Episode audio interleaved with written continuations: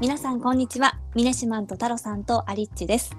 さて本日11月22日はシーインについて取り上げていきます。よろしくお願いします。お願いします。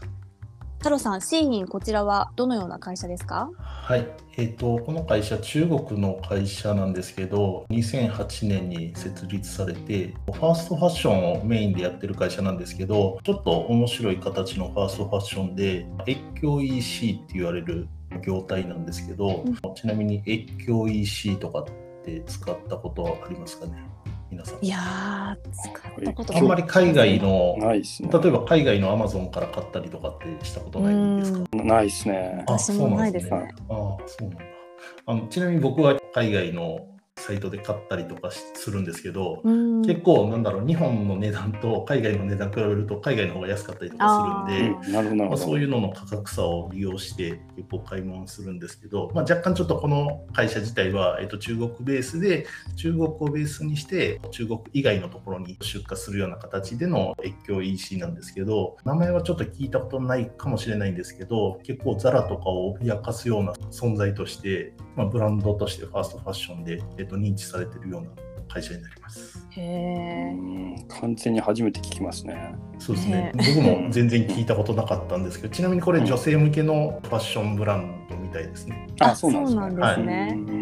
でもザラを脅かす勢いってねすごいと思うんですけれど、うんね、本当ですよね。ねこのブランドの特徴ってどういったところなんですか？はい、このブランドの特徴が、まあ、基本的に安くて可愛いみたいななんかそういったコンセプトの服が多いんですけどどちらかというと Z 世代って言われるような世代に向けての、えっと、商品展開で、オーストラリアであったりとかと欧米、まあ、あと日本でもそれなりに知ってる人は知ってるみたいなあのブランドみたいなんですけど、まあ、結構その Z 世代で逆に知らないっていう割合が少ないぐらい広まりつつあるブランドでちなみにこのブランド自体今日 EC なんで中国の人はほとんど知らないブランドみたいなんですね。なんでちょっとなんか不思議な感覚なんですけど、ね、まあ、それが越境 EC っていうやつですね。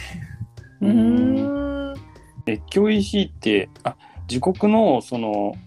ブランドのことを知らないケースが多いっていうこといや、えっと、通常日本で越境 EC をやってる会社っていうのは、うん、ユーザー自体が例えば中国であったりとか、うん、ベトナムみたいな形でそのビジネスする相手が違うっていう意味で越境 EC ってよく言うんですけど、うん、通常だったら、えっと、例えばカルビーとかが出してるコーンフレークとかグラノラとかあるじゃないですか。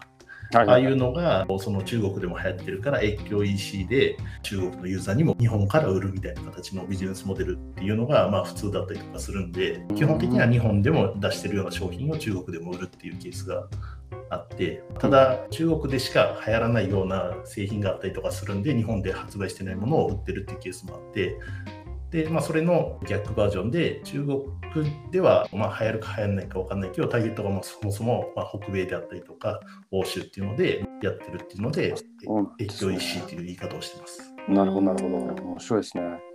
ね、でもなんか中国以外の国の Z 世代はほとんど知っていて、中国人は誰も知らないっていうのはちょっとね不思議な感じもしますね。そうですね、彼らとしては、やはりその中国っぽさっていうところを消したいっていうところがあるみたいで、まあ、そこら辺、ちょっとネガティブな捉え方する言葉でもあるんですけど、ステルスマーケティングみたいな形で、うまいこと SNS で戦略を立てながら、その中国っぽさっていうのを消して、いかにも北米であったりとかヨーロッパのブランドっぽく見せるっていうのをやってる形になります。これなんか日本のその若い10代の子たちは、はい中国の会社っていうのは知ってるんですか？それもそうなんですかね。多分知らないんじゃないですかね。あの普通に SNS 見てるだけだとあの僕も全然中国の会社だと分かんなくて実際にこれ、えっと、見つけたタイミングはどちらかっていうとその Z 世代の女性にすごい流行ってるブランドがあるっていうので見つけたんですね。それでインスタとか見たら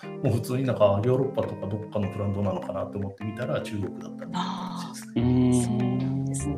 はい。じゃあそこの戦略はうまくいってるってことですよね、ねきっと。はい。うん。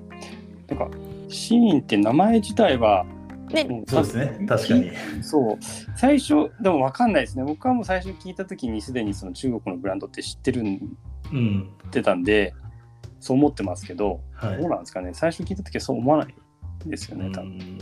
うん難しいところですね。うんもうなんか先入観があるんで。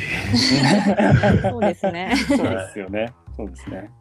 ここ売上はどんな感じなんですか？はい、すでにもう1兆円を超える売上高があって、えで売上ベースで見るとザラを超えてるみたいな形えーです、そんなに売れてるんですね。はい、でいずれ世界一になるんじゃないかって言われてるようなぐらい成長率が高い会社なんでえ。すごい。どちらかっていうとファッションブランドっていうイメージっていうよりか IT 系の会社みたいな伸び率を示しているような会社ですね。で実際にこの創業者自体が IT 系のエンジニアだったらしくて結構そういったそのマーケティングとかっていうのもしっかりとデジタルなところを理解した上でのえっと戦略を組んでたりとか多分製造ラインに関してもかなりあの後でちょっと話出てくると思うんですけど効率をすごい重視したようなあの戦略をとってます。うーん。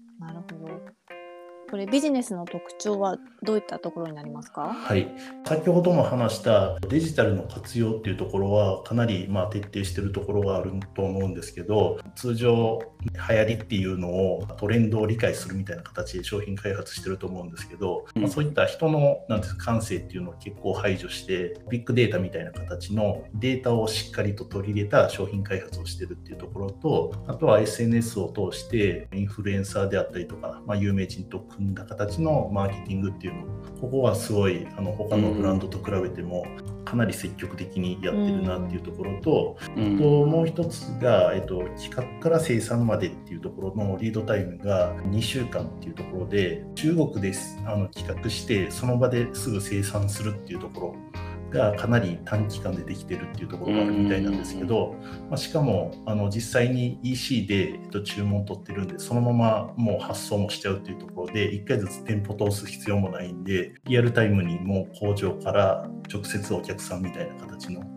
流れができてるっていうようなところで通常だったら中国から、まあ、例えば店だったらアメリカに送ってっていうところで関税とかっていうのもしっかりかかってくるような形になるんですけど、えここそのまま中国の会社が小口で送ってるんで個人輸入みたいな形で関税が全然かかってないんです、ーそういったところもなんか安さの秘訣であったりとか、まあ、そういったところに跳ね返ってきてて、まあ、ユーザーとしてはかなり、まあ、今までのザラとかで買う感覚よりももっと安く買えるっていうところがまあ一つ受けてるのかなと思います。うんうんで、えっと、3つ目が、まあ、ちょっとこれあの細かい話になってくるんですけど実際これあの製造する時にすごい小ロットでこのブランドを作ってるんですね。で、うん小ロットで作るってかなりなんか効率的じゃないっていうイメージがあると思うんですけど、めちゃくちゃありますね。はい、彼らがなんで小ロットで作ってるかっていうとファッションブランドって大体結構な量の反物っていうんですかね、まあ、そういったのを、えっと、仕入れて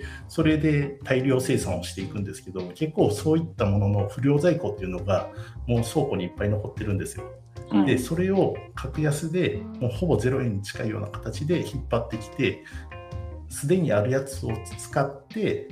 服を作るっていうので、あまあ、そこが今までにないようなモデルっていうところで、まあ、成長してるのかなと。うーんめちゃくちゃ面白いですね。はい、あの原材料費ゼロっていうところの、まあ、サプライチェーンみたいなところを築いてるっていうところが今までにないようなファッションブランドかなと思います。うん原材料ほぼゼロっていうのはすごいですね。はい、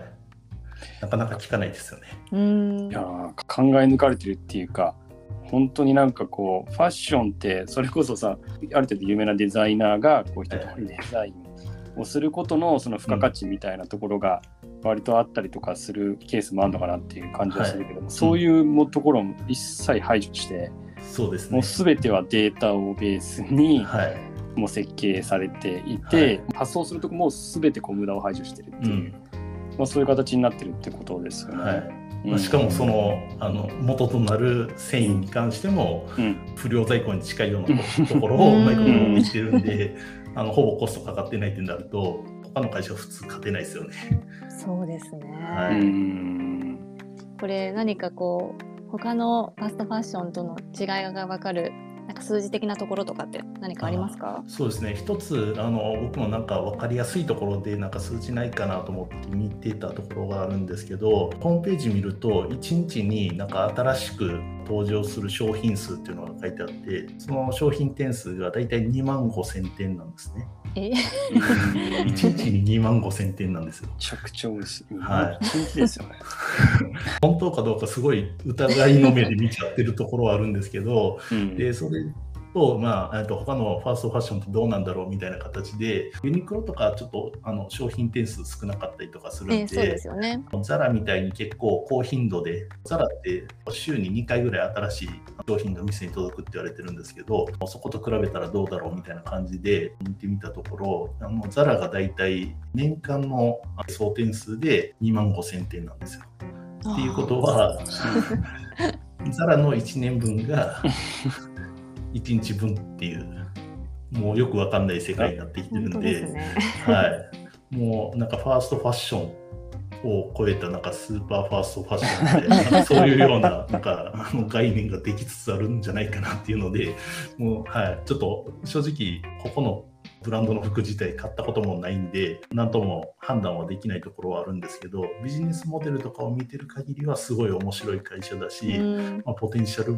っていうかもう、まあ、実力もすごいあるんだろうなっていう中で言うと一番初めの方に話した、まあ、いずれ世界一になるっていうところに関しては、まあ、そんな嘘じゃないんじゃないかなって思ってるところはあります。うん。なんか恐ろしい会社がね 出てきた感じですね。ね。これ商品数はめちゃくちゃあるんですけど少量ロットなんで結構すぐこう、まあ、売り切れちゃうっていうかそうですね。多分そういうね。あのトレンドをずっと追いかけ続けるザラと同じような形のものをもっと高速に回してるような形だと思うんで、うん。点数自体は多分相当少ないんじゃないかなと思いますね。なるほど、うん。そこからと逆に言えばこんだけ商品数あっても被らないっていう。あそうですね、うん。まあ、ただ、まあ、近いところは結構あるのかなと思ってうそうですよね。でうんうん。結果的には多分いろんな形の、えーと繊維が不良細工として、まあえーとうんいろんなブランドで残ってたりとかするんで、まあ、それをうまいこと引っ張ってきてるところで、若干そのなんだろう使ってる素材が違うとかっていうので近いような形っていうのは結構あるんじゃないかなと思ってて、うんまあ、そこをまあどこまでユーザーが認識して買ってるのかちょっと正直わかんないところはあるんですけど。うんまあでも、なんか、2万5千点、その中からいいのを見つけ出すの相当大変だなと思いますけどね。あとなんかやっぱり EC だからこうモデルさんが来て、ね、写真を撮るのも大変ですよね。毎日2万5千 種類確かに確かすごいなと。に な。何人のモデルでやるんですかね、これ。ね本当ね。なんか、ねまあ、そういう意味ではちょっと中国らしい会社なんですかね。なんか規模がもうちょっと桁違いっていう。撮影とかも本当にあれなんじゃないですか。流れ作業でやる感じじゃないですか。うんベルトコンベヤーに乗りながらなんかカメラマンが移動するみたいな。実際撮ってるんですかねこれもうあれなんですかね合成みたいになってる可能性もあるああ確かにそうかもしれないですね。は